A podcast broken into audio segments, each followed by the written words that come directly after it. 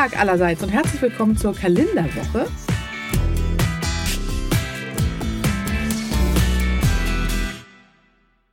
Die auf Platz 10 gewählte Lieblingsbeschäftigung der Deutschen im Jahr 2018. Naja, und was könnte das wohl sein? Wenn es ums Bett geht.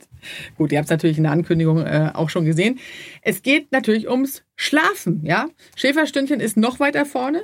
Äh, wer das gedacht hat, es geht ums Schlafen. Und in der Horizontalen, wie man so schön sagt, verbringen wir nämlich ungefähr ein Drittel unseres Lebens. Und es gibt auch wirklich kaum ein Thema, über das so gerne geredet wird und so viel geredet wird. Ja, haben wir gut geschlafen, schlecht geschlafen? Äh, denn wir alle wollen ja unbedingt natürlich gut schlafen. Und mittlerweile können wir ja sogar auch, wie so vieles andere, auch den Schlaf tracken. Ja, das heißt, wir können sehen morgens, wer die App hat, hat der äh, kennt das. Wie lange haben wir geschlafen? Wie tief? Wie oft sind wir aufgewacht? Wie viele Minuten davon haben wir geschnarcht? Das ist wirklich ganz lustig, gerade letztere Funktion. Aber nicht alle können gut schlafen. Ja, es gibt immerhin 80 Prozent unserer Landsmänner und Landsmänninnen, die suchen mindestens einmal im Leben nach einem Mittel gegen Schlafstörung. Und klar, es ist ja auch die Zeit der Regeneration und die Folgen des Nichtschlafens oder des äh, Schlechtschlafens merken wir natürlich dann unmittelbar schon am nächsten Tag und die Langzeitschäden äh, nach Jahren oder Jahrzehnten. Deshalb widme ich mich in der heutigen Kalenderwoche äh, den häufigsten gestellten Fragen, damit ihr ab heute alle besonders gut schlafen könnt. Also wir halten fest, ohne Schlaf geht es nicht. Ja, es gelingt manchen ein paar Tage wach zu bleiben, aber dann äh, fordert der Körper zu Recht sein Recht. Ja, irgendwann schlafen wir dann einfach ein. Auch ich habe damit mal Erfahrung gemacht, äh, als ich äh, in einer Sat 1 Sendung, da war der Auftrag, also es ging so Prominente waren eingeladen und sollten verschiedene Dinge tun, so mutprobenartig. Und mein Auftrag war, ich sollte drei Tage nicht schlafen ja, mit noch drei anderen Kollegen. Es war wirklich unglaublich. Ich, hab, ich hätte alles dafür getan, am Ende schlafen zu dürfen. Und klar, also Schlafmangel schadet, das wissen wir, der geistigen und körperlichen Gesundheit. Also welche Symptome das im Einzelnen sind, die auftreten, gehen wir auch nochmal drauf ein.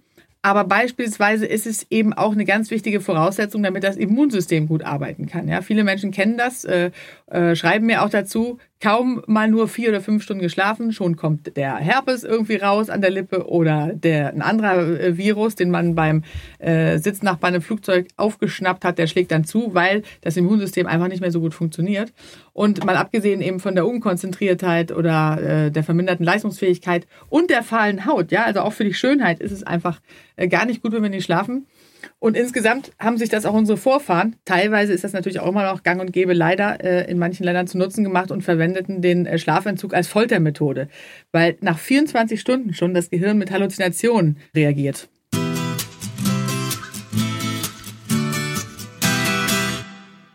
Aber das bringt mich natürlich direkt zur äh, nächsten Frage, nämlich wie viele Stunden Schlaf wir denn nun wirklich brauchen. Ja, da gibt es ja Unmengen von Studien, die natürlich so ein bisschen äh, auseinanderdriften, so was die Stundenanzahl äh, anbelangt. Aber ungefähre Schlafdauer gibt es einfach, die erwiesenermaßen äh, am besten ist, wenn wir optimal funktionieren wollen.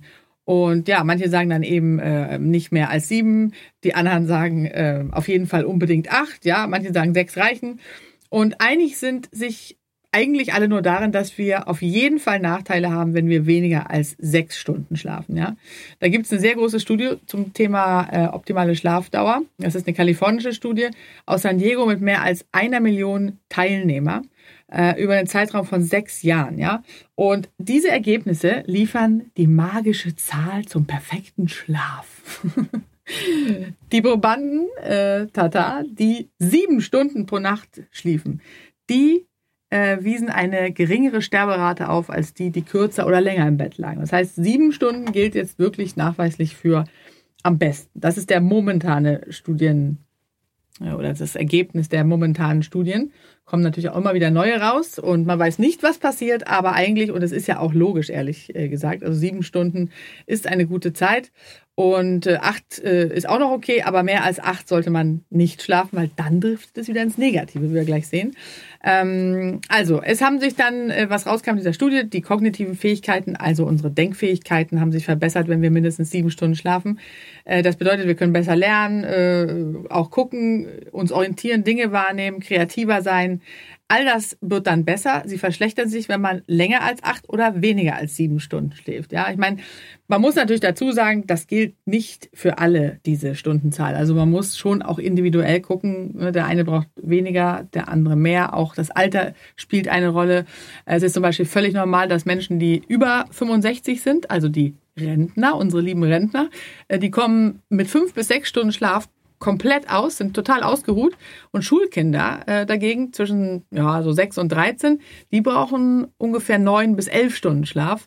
Im Schulalter, da ist äh, der Schlaf besonders wichtig, ja, weil das Gehirn speichert natürlich auch im Schlaf das Gelernte ab, verarbeitet alles. Und da hat man auch wieder eine Studie gemacht, ähm, indem man zum Beispiel den Probanden nachts seltsame Dinge im Schlaf vorgespielt hat. Das ist ganz interessant.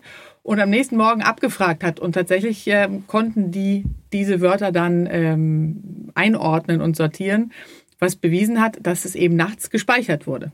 Das kann man sich natürlich dann auch äh, zu Nutzen machen, indem man zum Beispiel die optimale Kombination sagt, dass man abends die Texte, wenn man jetzt zum Beispiel Texte lernen muss oder irgendwas anderes für eine Klausur oder Fahrprüfung, dass man abends lernt, dann wird das im Schlaf verarbeitet und dann morgens nochmal zum Festigen nachlesen. Das ist eigentlich das Optimale, wenn man was lernen muss.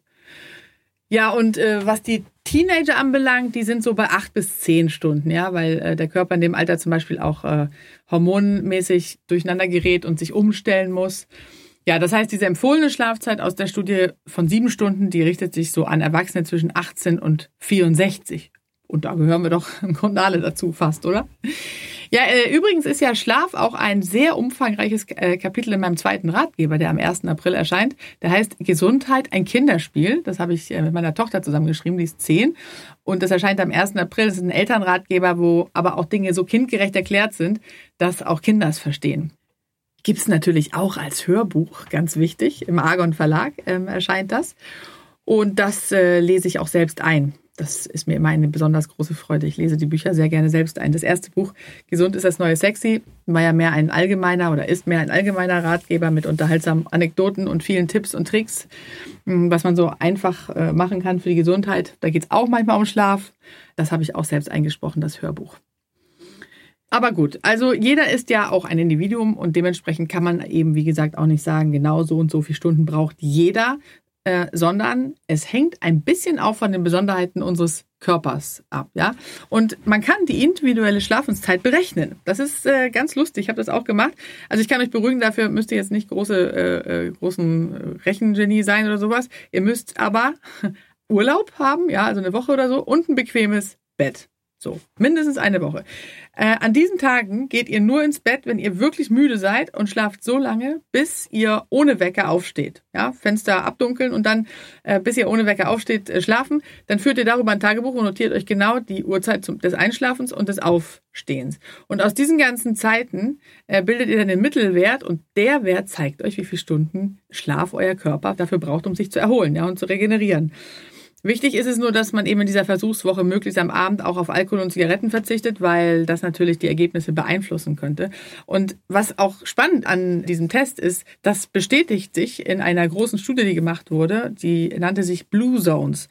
Da hat ein Forscherteam ist losgezogen und hat geguckt, wo werden die Menschen am ältesten sozusagen, ja.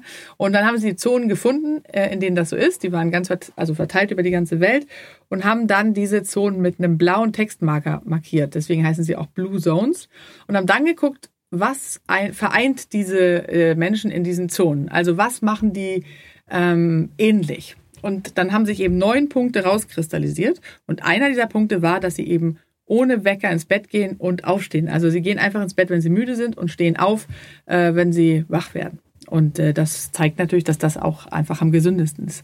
Aber wer kann das schon? Also ich meine, ganz ehrlich, ich mache ja auch Frühstücksfernsehen und wenn ich mir da keinen Wecker stelle, dann funktioniert das ja auch leider nicht. Also klar, man muss Abstriche machen, aber es ist ein ganz guter Richtwert, damit man ungefähr weiß, wie viele Stunden man eben braucht.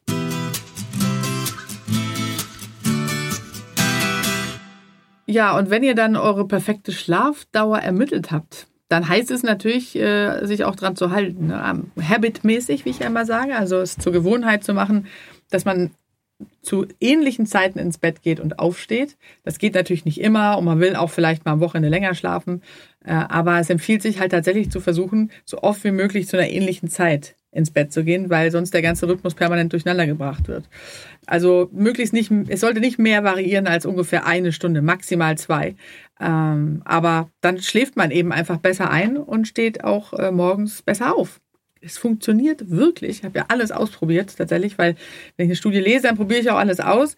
Und ich muss sagen, das ist auch wirklich so. Wenn es umzusetzen ist, dann würde ich das wirklich mal probieren. Ja, und dann ist da natürlich noch das Problem mit der Müdigkeit im Herbst und im Winter. Ne? Also äh, gerade zu den Jahreszeiten, da mutieren die Menschen ja tatsächlich, also die meisten von uns, zu Faultieren, wie man so schön sagt, ja.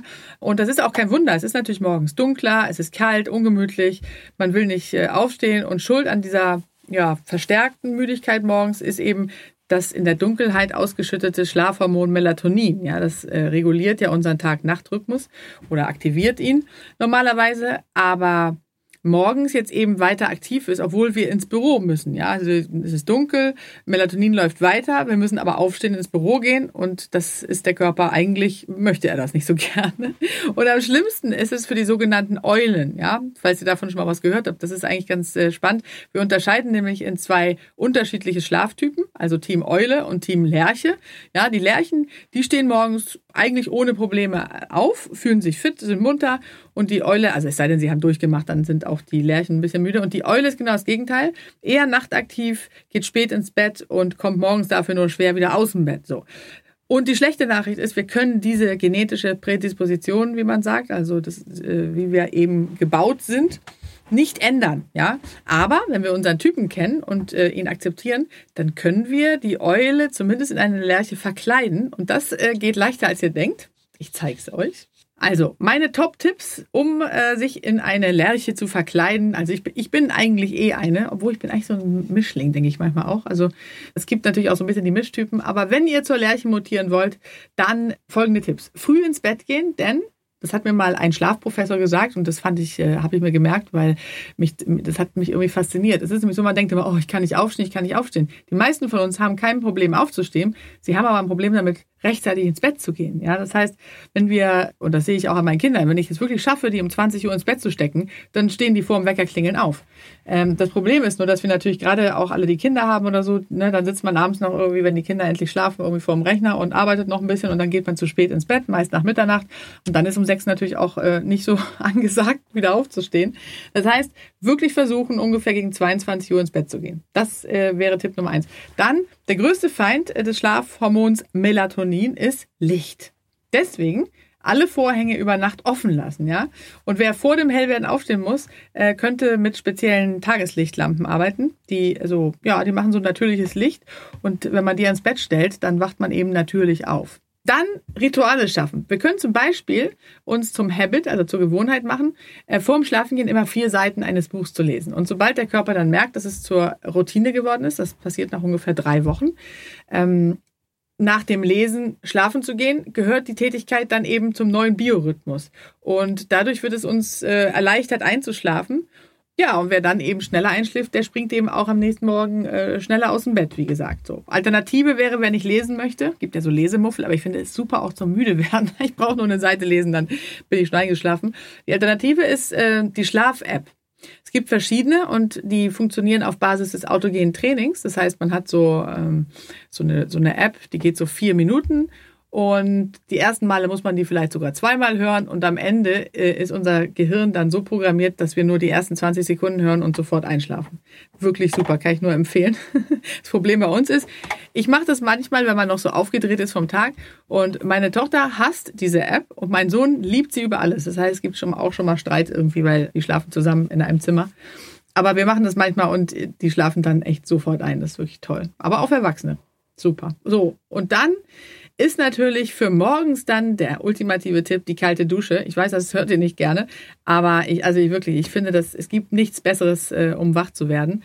Klar, der Kaffee ist auch toll, aber die kalte Dusche am Morgen ist für den äh, Körper, es ist wirklich ein Gesundbrunnen, trainiert unsere Gefäße und äh, ja, wer das jetzt nicht kann, der könnte als Alternative die Fenster aufreißen und durchlüften. Die habe ich ja in der Schule früher mal gehasst, die Leute, die in der Pause immer die Fenster aufgerissen haben. Aber es ist leider äh, sehr hilfreich, wenn man noch müde ist. Ja, und dann natürlich Bewegung. Es gibt äh, ein sogenanntes Bed-Workout, was man machen kann. kann man sich äh, eins zurechtstellen, drei Übungen. Und äh, ne, so mit den Beinen Fahrrad fahren oder äh, andere Geschichten, das ist auf jeden Fall auch super.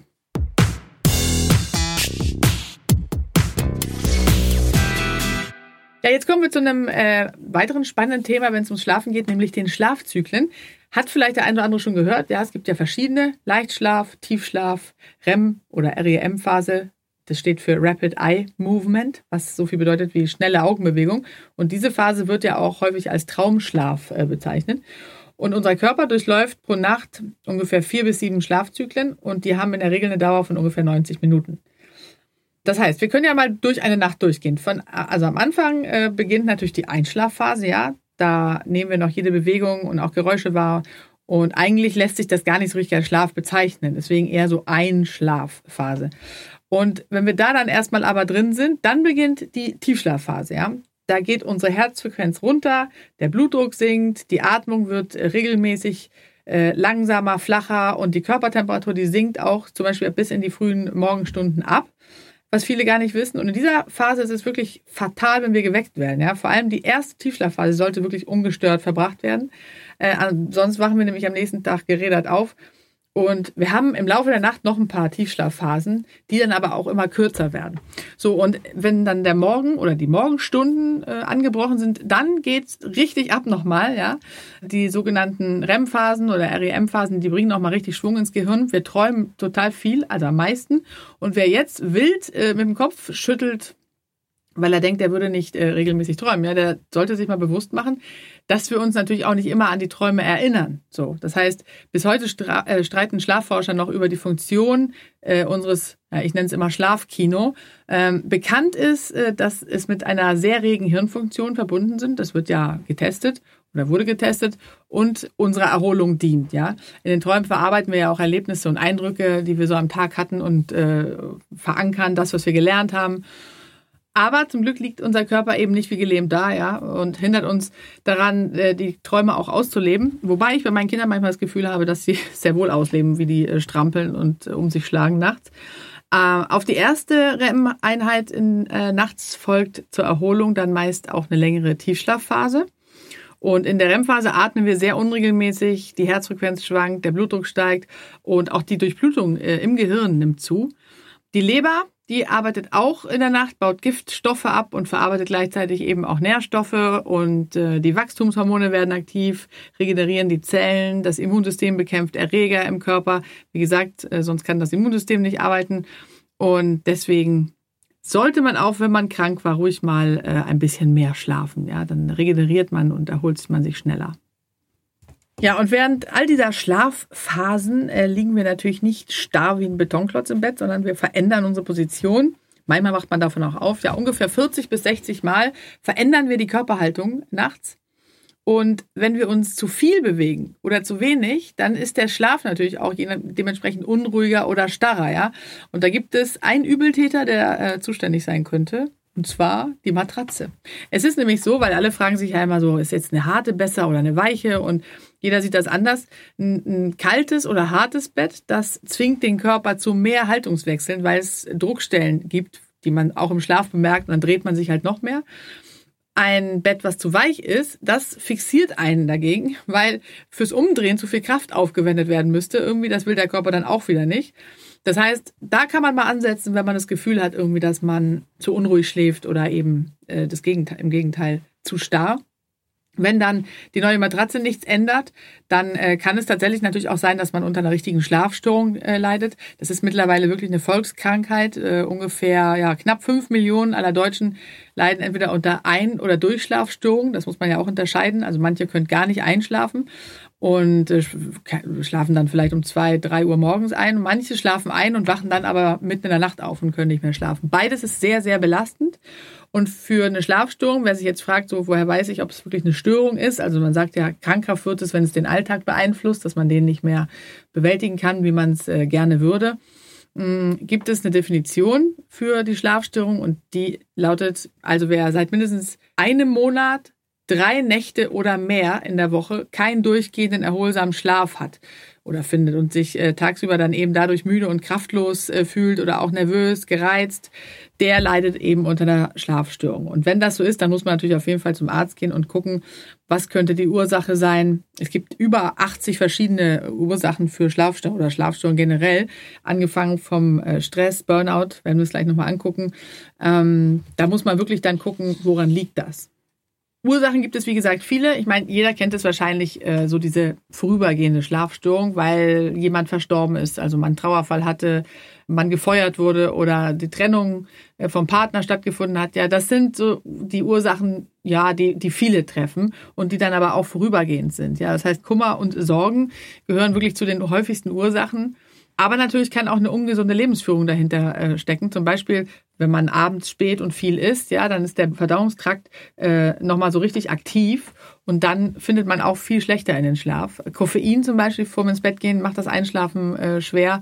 Das ist wirklich so. Manchmal schläft man ein, wacht dann aber nachts auf, äh, schwitzt nachts mehr und äh, man hat halt einen erhöhten Puls. Das ist alles nicht gut. Also Koffein, eigentlich sagt man äh, nur bis zum Mittag. Wer es gut verträgt, am Nachmittag nochmal einen zum, zum Kuchen. Ja, und natürlich sind auch die Smartphones und die anderen elektronischen Geräte, die wir so haben, äh, die senken unser Melatoninspiegel. Ja. Schuld daran ist das blaue Licht, das kennt man ja von den Bildschirmen, die äh, die Produktion des Schlafhormons eben senken und das Einschlafen verhindern. Deshalb äh, auch lieber ja, man sagt ja so zwei Stunden vorm ins Bett gehen eigentlich nicht mehr auf Bildschirme starren. Ja, das ist natürlich immer so eine Sache. Auch ich äh, mache manchmal vorm ins Bett gehen noch äh, irgendwas am Rechner aber ich schlafe auch immer wie ein Stein. Also das ist auch ein bisschen unterschiedlich, ne? je nachdem, wie wir halt gestrickt sind. Manche, die eher unter Schlafstörungen leiden, die sollten halt das bedenken. Und die, die aber sowieso schlafen wie ein Baby jede Nacht, die können natürlich auch gerne abends nochmal ein bisschen was arbeiten am Rechner. Wer es muss und anfällig dafür ist, der kann übrigens so eine bernsteinfarbene Brille aufsetzen. Die kann man äh, kaufen. Und die neutralisieren das Licht, damit das dann eben nicht darauf wirkt. Ja, und last but not least kann natürlich auch die Temperatur im Schlafzimmer schuld sein und den Schlaf stören. Das kennt man manchmal, wenn es, äh, insbesondere wenn es zu warm ist, so überhitzt, dann schläft man tatsächlich schlechter. Also man sagt ja ungefähr zwischen 15 und 19 Grad, je nach Vorliebe. Ich habe immer 21 Grad mindestens, aber ich komme ja auch aus Schweden und da hat man es etwas wärmer. aber generell sagt man eigentlich nicht mehr als 19 Grad. Ja, und dann sollte man natürlich auf gar keinen Fall, äh, das habe ich ganz vergessen, äh, abends noch Sport machen vor dem Schlafen gehen, weil das bringt natürlich auch, äh, pusht uns und, und bringt den Kreislauf nochmal in Schwung. Stattdessen also lieber, wie gesagt, nochmal ein paar Seiten lesen oder es mit den Wundermitteln aus der Natur probieren. Und da ist meine Lieblingsmethode, ja. Eine Pflanze namens Lavendel. Kennt man, äh, glaube ich, oder kennt ihr? Da gibt es ja verschiedene Möglichkeiten. Man kann natürlich ein Entspannungsbad machen mit Lavendel. Dafür braucht man übrigens zum Mitschreiben 100 Gramm Lavendelblüten. Man kann natürlich auch ein fertiges Bad kaufen oder so einen Badezusatz, aber wenn ihr es so machen könnt, ist es noch besser. 100 Gramm Lavendelblüten und dann 2 Liter heißes Wasser. Fünf Minuten ziehen lassen und dann ins Badewasser reinkippen. Und dann 20 Minuten baden. Das ist äh, perfekt. Dazu noch eine Entspannungsplaylist äh, musikalischer Natur oder zum Beispiel auch so Plätschern von Regentropfen, äh, Meeresrauschen. Da gibt es ja auch so Geräusche aus der Natur, die man bei äh, ja, iTunes und Co. abspielen kann. Das ist wirklich toll oder Meditationsmusik. Ich meine, gut, es gibt auch Menschen, die können eher bei, bei äh, etwas schnellerer Musik entspannen. Das ist natürlich auch so ein bisschen abhängig davon, was man am liebsten hat. Aber eigentlich sagt man eher so die Musik, die eben die Herzfrequenz runterbringt, die entspannt einen dann eben auch. Ja, man kann auch Lavendel-Tee trinken. Es gibt äh, Kapseln in, mit Lavendel, die sehr gut funktionieren und die auch eben nicht abhängig machen. Das sind alles ganz gute Produkte, die man, äh, wenn sie Lavendel enthalten, die gut funktionieren. Ja, wer kein Bad nehmen will äh, oder keine Wanne hat, der kann natürlich auch so ein Lavendel-Kräuterkissen probieren. Die äh, wirken auch total gut. Und es gibt ein Lavendel-Spray. Das habe ich mal äh, gekauft und ausprobiert. Das hat, funktioniert bei mir super. Steht immer auf meinem Nachttisch. Und äh, wenn man davon so zwei, drei Sprühstöße aus Kissen gibt, dann schläft man auch sofort ein. Ansonsten die Schlaf-App, die ich vorhin schon erwähnt habe, die kann man dazu noch probieren. Und die gute alte Milch mit Honig von Oma, die ist einfach der absolute Knaller immer noch, finde ich. Äh, in Phasen, wenn man mehr Stress hat, wie gesagt, das kennt man ja, äh, wenn man dann so ein bisschen äh, Schwierigkeit hat einzuschlafen, da ist so eine Milch mit Honig wirklich, finde ich, das Nonplusultra. Ja gut, und dann gibt's natürlich tatsächlich wirklich hartnäckige Fälle. Also mir schreiben ja auch ganz oft Zuschauer oder Hörer, äh, was sie denn noch tun können und listen auf, was sie alles gemacht haben. Es gibt natürlich, zum Glück nicht so häufig, aber es gibt die Fälle, wo auch pflanzliche Mittel nicht helfen. Ja, da muss man natürlich einen Arzt aufsuchen. Und der kann Schlafmittel verschreiben, die ein bisschen stärker sind. Die kann man ruhig auch mal nehmen über, über eine Zeit oder für eine Zeit, einfach weil es nachher auch irgendwann ein Teufelskreis ist. Ja, man liegt im Bett, will unbedingt einschlafen, man weiß, es geht nicht. Und dementsprechend kann das wirklich wie so eine Art Gips, wenn man ein Bein gebrochen hat, einfach für, für die Heilung wirken und nachher braucht man es dann auch nicht mehr. Aber man sollte es eben auch nicht zu lange einnehmen, weil es bestimmte Mittel gibt, die abhängig machen und manchmal auch das Gegenteil bewirken. Die machen dann eher unruhig und ängstlich. Also auf Dauer, also als Krücke, wie gesagt, okay, aber auf Dauer eben lieber die Ursache finden und versuchen, dem Problem ein Ende zu setzen. Aber so weit muss es natürlich überhaupt nicht kommen sofern ihr meine Tipps und Tricks äh, umsetzt. Äh, einfach mal probieren, ja, ab ins Bett mit Lavendelkissen, mit Spray, vorher das Bad nehmen, äh, Lavendeltee trinken, äh, die Schlaf-App anmachen, äh, Schlafbrille auf oder wahlweise Vorhänge zumachen. Ne? Immer wichtig, abdunkeln, damit äh, das Melatonin auf Hochtouren läuft und dann werdet ihr bestimmt schlafen wie ein Baby.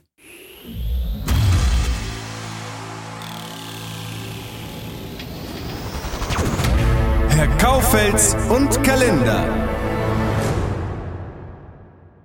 So, jetzt ist erstmal Schluss mit Monologisieren. Ja, genau, es ich kommt bin jetzt da. zum Talk. Herr Kaufels ist da und es gibt niemanden, wirklich niemanden, mit dem ich lieber über Gesundheit spreche als mit dir. Also äh, das, äh, naja, das beruht auf Gegenseitigkeit. Du, ich habe übrigens einen Tipp. Ähm, äh, Du hast einen Tipp. das ja, ich, ich habe einen persönlichen Ah, Tipp, okay, cool. wie ich mich sozusagen beruhige abends, um gut schlafen zu können. Mhm. Äh, ich muss leider da deinen Digital Detox äh, so ein bisschen Strich durch die Rechnung machen. Widersprechen etwa. Äh, etwas, ja. Und zwar, ähm, ich habe gemerkt, wenn ich eine alte Sendung auf DVD mir reinlege, wie zum Beispiel Columbo, ja.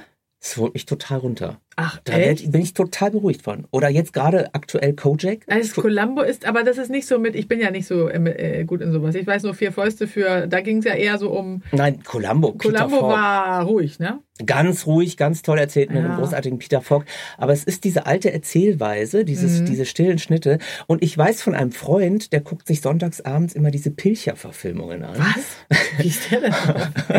Nein, und zwar, weil er sagt, das beruhigt ihn, nichts Spannendes zu sehen und alles vorhersehbar. Ja, das ist natürlich aber auch, äh, ja, das ist ein Fakt, dass unser Nervensystem natürlich abends, das ist ja auch der Grund, warum Kinder nicht noch irgendwie vor ihrem äh, Games oder Online-Games sitzen sollen, irgendwie abends, dass wir eher versuchen, ruhige Dinge zu tun, um runterzukommen, weil das Nervensystem natürlich ex extrem angestachelt wird. Deswegen verstehe ich ja überhaupt nicht, dass Menschen den Tatort abends gucken können und dann einfach äh, Gute Nacht, John Boy, äh, sich ins Bett legen. Finde ich, ist ein totales Rätsel. Aber es gibt natürlich auch äh, Charaktere, die ein entsprechendes ja, Nervensystem haben, eher so, so, so ein Buddha äh, oder so wie, so wie, eine, wie eine Kuh, ne? lässt ihn nicht aus der Ruhe bringen.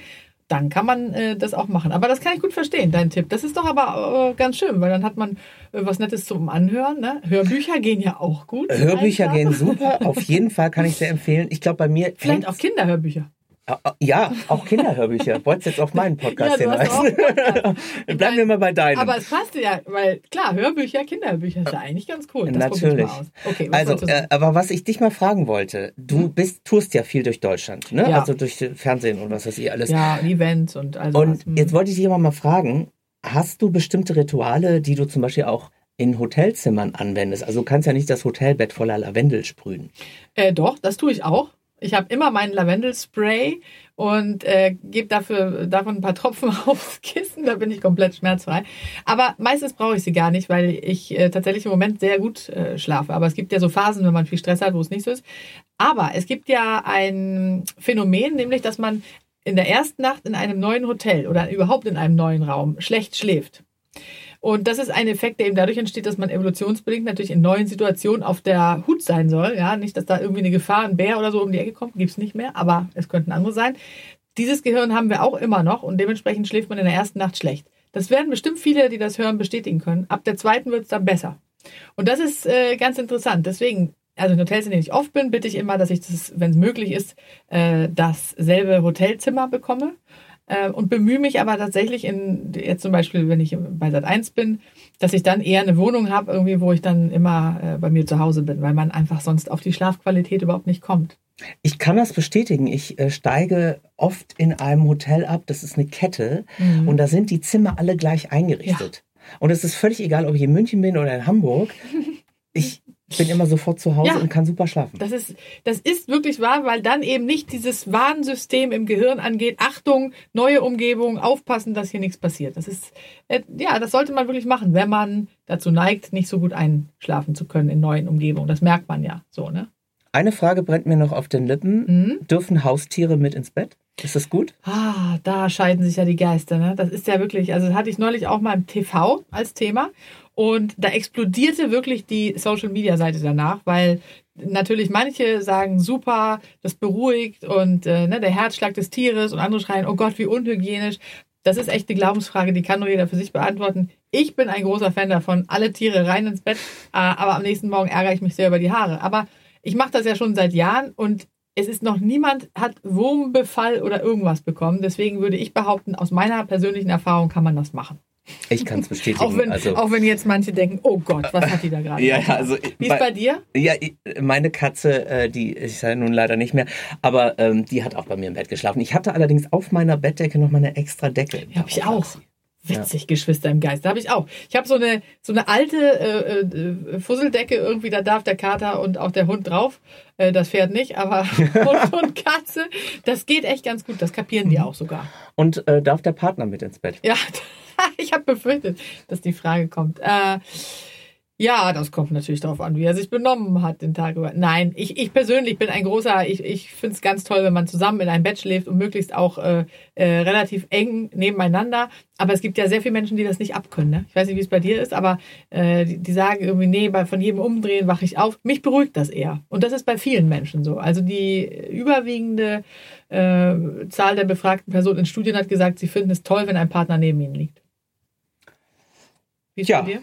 Äh, äh, du, ich, ich glaube, das ist eine in Frage, es ist eine Frage des Fluchtinstinkts, Mhm. ob du fliehen möchtest oder nicht. Und wenn du nicht fliehen möchtest, dann kannst du gut schlafen. Genau. Wenn du nicht fliehen möchtest, ist schön. Naja, aber es ist ja auch so, ne? Für Frauen hat das häufig so ein, ist das so ein Fels in der Brandung, so ein Beschützer, ist ja auch evolutionsbedingt äh, immer noch vorhanden, dass das beruhigend wirkt, wenn da der ein beschützender Mann neben ihr liegt. In dem Auch Sinne- wenn wir das, das stärkere Geschlecht. Also ähm, war mal wieder äh, ganz viel Interessantes dabei. Also jetzt werde ich bestimmt heute Abend gut schlafen Ja, können. bist du wieder in einem neuen Hotel, ja? Äh, nee, bei mir zu Hause. Bei dir zu Hause, na, das ist auch schön. Mensch, toll, dass du vorbeigekommen bist. Also, nächste Woche wieder da, ne? Ja, auf jeden Ja, Fall. sehr gut. Also, äh, tschüss, Herr Kaufels. Ja, tschüss dann.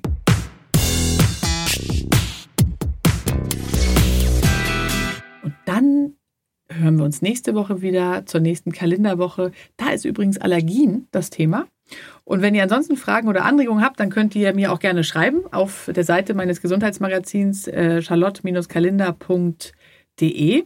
Da könnt ihr auch den gesunden Newsletter abonnieren. Und dann hören wir uns nächste Woche wieder zum Thema Allergien. Ganz spannendes Thema. Bis dahin, eine gesunde Woche euch.